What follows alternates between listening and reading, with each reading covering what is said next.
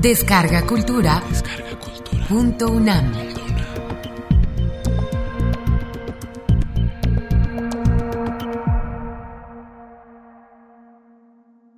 La vida de Don Quijote y Sancho. Miguel de Unamuno. Fragmentos. Que trata de la primera salida que de su tierra hizo Don Quijote. Y así, sin dar parte a persona alguna de su intención, y sin que nadie le viese.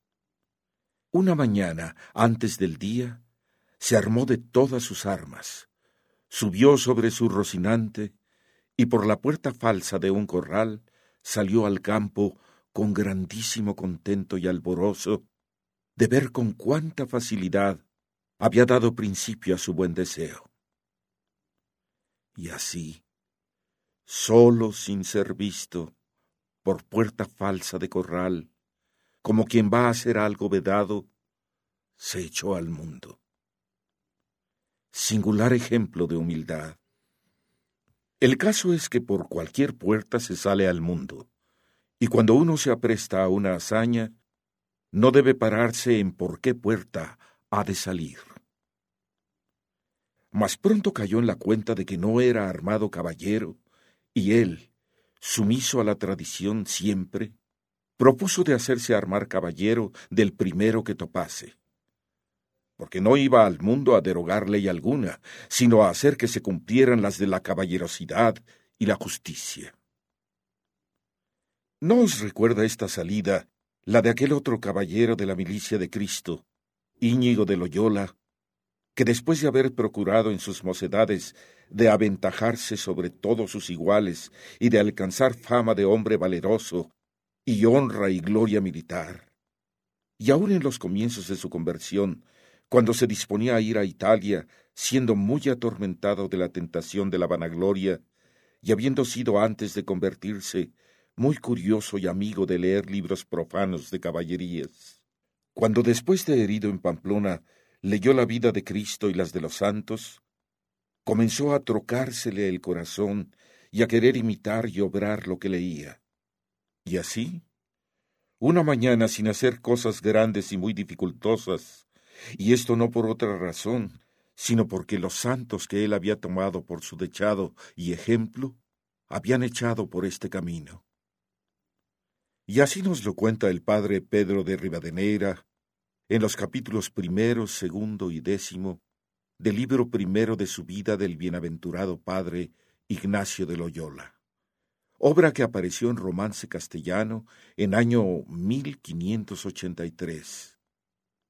Y era una de las que figuraban en la librería de Don Quijote que la leyó, y una de las que en el escrutinio que de tal librería hicieron el cura y el barbero fue indebidamente al fuego del corral por no haber ellos reparado en ella, que a haberla descubierto, habríala el cura respetado y puesto sobre su cabeza.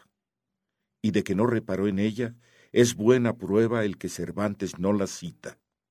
Resuelto don Quijote a hacerse armar caballero del primero que topase, se aquietó y prosiguió su camino sin llevar otro que aquel que su caballo quería creyendo que en aquello consistía la fuerza de las aventuras. Y creyendo muy bien al creer así. Su heroico espíritu igual habría de ejercerse en una que otra aventura, en la que Dios tuviese a bien de pararle. Como Cristo Jesús, de quien fue siempre don Quijote un fiel discípulo, estaba a lo que la aventura de los caminos le trajese. El divino Maestro, yendo a despertar de su mortal sueño a la hija de Jairo, se detuvo con la mujer de la hemorragia. Lo más urgente es lo de ahora y lo de aquí. En el momento que pasa y en el reducido lugar que ocupamos está nuestra eternidad y nuestra infinitud. Se dejaba llevar de su caballo el caballero al azar de los senderos de la vida. ¿Qué menos daba esto si era siempre la misma y siempre fija su alma heroica? Salía al mundo a enderezar los entuertos que al encuentro le salieran, mas eh, sin plan previo, sin programa alguno reformatorio. No salía él a aplicar ordenamientos de antemano trazados, sino a vivir conforme a como los caballeros andantes habían vivido. Su dechado eran vidas creadas y narradas por el arte, no sistemas armados y explicados por ciencia alguna, a lo que conviene añadir además que por entonces no había aún esta cosa que llamamos ahora sociología, por llamarla de algún modo. Y conviene veamos también en esto de dejarse llevar del caballo uno de los actos de más profunda humildad y obediencia a los designios de Dios. No escogía como soberbio las aventuras, no iba a hacer esto o lo otro, sino lo que el azar de los caminos le deparase, y como el instinto de las bestias depende de la voluntad divina, más directamente que nuestro libre albedrío de su caballo, se dejaba guiar. También Íñigo de Loyola, en famosa aventura de que hablaremos, se dejó guiar de la inspiración de su cabalgadura. Esto de la obediencia de Don Quijote a los designios de Dios es una de las cosas que más debemos observar y admirar en su vida. Su obediencia fue de la perfecta, de la que es ciega, pues jamás se le ocurrió pararse a pensar si era o no acomodada a él la aventura que se le presentase. Se dejó llevar, como según Loyola debe dejarse llevar el perfecto obediente, como un báculo en mano de un viejo, o como un pequeño crucifijo que se deja volver de una parte a otra sin dificultad alguna. Yendo pues, caminando nuestro flamante aventurero, iba hablando consigo mismo y diciendo, ¿Quién duda sino que en los venideros tiempos, cuando salga a la luz la verdadera historia de mis famosos hechos, y todo lo demás que según nos cuenta Cervantes iba diciéndose don Quijote, cuya locura tira siempre a su centro, a buscar eterno nombre y fama, a que se escriba su historia en los venideros tiempos. Fue el fondo de pecado, es decir, la raíz hondamente humana de su generosa empresa, la de buscar nombre y fama en ella, la de emprenderla por la gloria. Pero ese mismo fondo de pecado la hizo, es natural, entrañablemente humana. Toda vida heroica o santa corrió siempre en pos de la gloria temporal o eterna, terrena o celestial. No creáis a quienes os digan que buscan el bien por el bien mismo sin esperanza de recompensa.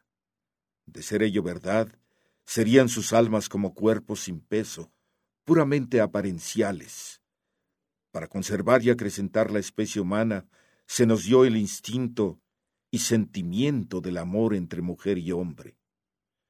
Para enriquecerla con grandes obras, se nos dio la ambición de gloria lo sobrehumano de la perfección, toca en lo inhumano y en ello se hunde.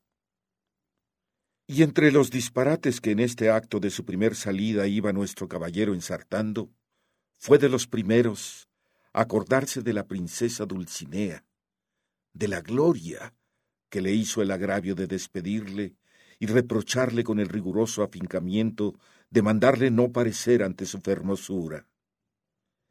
La gloria es conquistadera, mas con harto trabajo.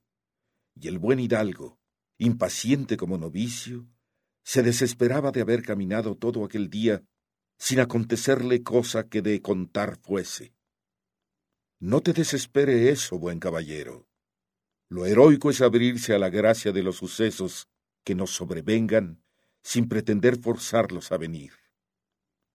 Mas al caer de este primer día de su carrera de gloria, vio, no lejos del camino por donde iba, una venta, llegando a ella a tiempo que anochecía. Y las primeras personas con que topó en el mundo fueron dos mujeres mozas de estas que llaman del partido.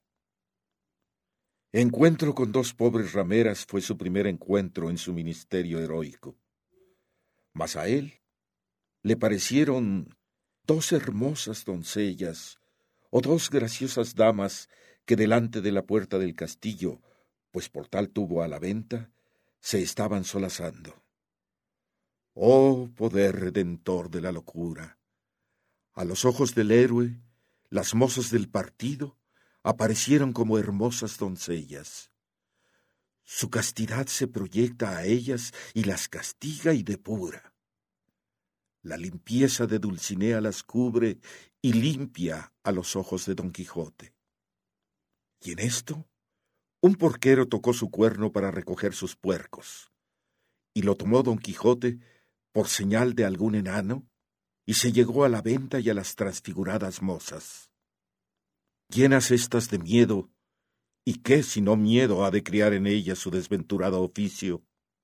Se iban a entrar en la venta cuando el caballero, alzada la visera de papelón y descubierto el seco y polvoroso rostro, les habló con gentil talante y voz reposada, llamándolas doncellas. Doncellas. Santa limosna de la palabra. Pero ellas, al oírse llamar cosa tan fuera de su profesión, no pudieron tener la risa, y fue de manera que don Quijote vino a correrse. He aquí la primera aventura del hidalgo, cuando responde la risa a su cándida inocencia, cuando al verter sobre el mundo su corazón la pureza de que estaba henchido, recibe de rechazo la risa, matadora de todo generoso anhelo. Y ved que las desgraciadas se ríen precisamente del mayor honor que pudiera hacérseles. Y él, corrido, les reprendió su sandez, y arreciaron a reír ellas, y él a enojarse, y salió el ventero, hombre que por ser muy gordo era muy pacífico, y le ofreció posada.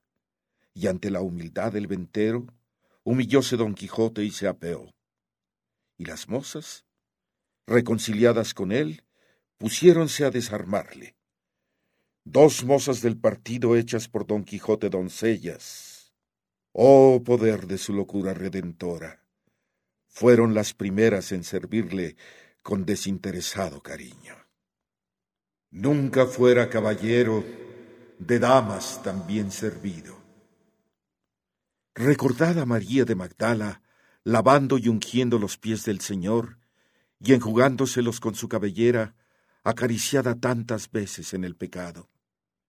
A aquella gloriosa Magdalena de que tan devota era Teresa de Jesús, según ella misma nos lo cuenta en el capítulo noveno de su vida, y a la que se encomendaba para que le alcanzase perdón. El caballero manifestó sus deseos de cumplir hazañas en servicio de aquellas pobres mozas que aún aguardan el Don Quijote que enderece su entuerto. Pero tiempo vendrá, les dijo, en que las vuestras señorías me manden y yo obedezca. Y las mozas, que no estaban hechas a oír semejantes retóricas sí soeces groserías, no respondían palabra. Solo le preguntaron si quería comer alguna cosa. Cesó la risa. Sintiéronse mujeres las doncellas mozas del partido y le preguntaron si quería comer. Si quería comer. Hay todo un misterio de la más sencilla ternura en este rasgo que Cervantes nos ha transmitido. Las pobres mozas comprendieron al caballero calando hasta el fondo su niñez de espíritu, su inocencia heroica, y le preguntaron si quería comer. Fueron dos pobres pecadoras de por fuerza las primeras que se cuidaron de mantener la vida del heroico loco. Las adoncelladas mozas, al ver a tan extraño caballero, debieron de sentirse conmovidas en lo más hondo de sus injuriadas entrañas, en sus entrañas de maternidad, y al sentirse madres, viendo en Don Quijote al niño, como las madres a sus hijos, le preguntaron maternalmente si quería comer. Toda caridad de mujer, todo beneficio, toda limosna que rinde, lo hace por sentirse madre. Con alma de madres, preguntaron las mozas del partido a don Quijote si quería comer. Ved pues si las adoncelló con su locura, pues que toda mujer, cuando se siente madre, se adoncella. Si quería comer. A lo que entiendo me haría mucho al caso, respondió don Quijote, pues el trabajo y peso de las armas no se puede llevar sin el gobierno de las tripas. Y comió y al oír mientras comía el silbato de cañas de un castrador de puercos, acabóse de confirmar que estaba en algún famoso castillo y que le servían con música, y que el abadejo eran truchas, el pan candial, y las rameras damas, y el ventero castellano del castillo, y con esto daba por bien empleada su determinación y salida. Con razón se dijo que nada hay imposible para el creyente, ni nada como la fe sazona y ablanda el pan más áspero y duro. Mas lo que más le fatigaba era el no verse armado caballero, por parecerle que no se podría poner legítimamente en aventura alguna sin recibir la orden de caballería. Y decidió hacerlo.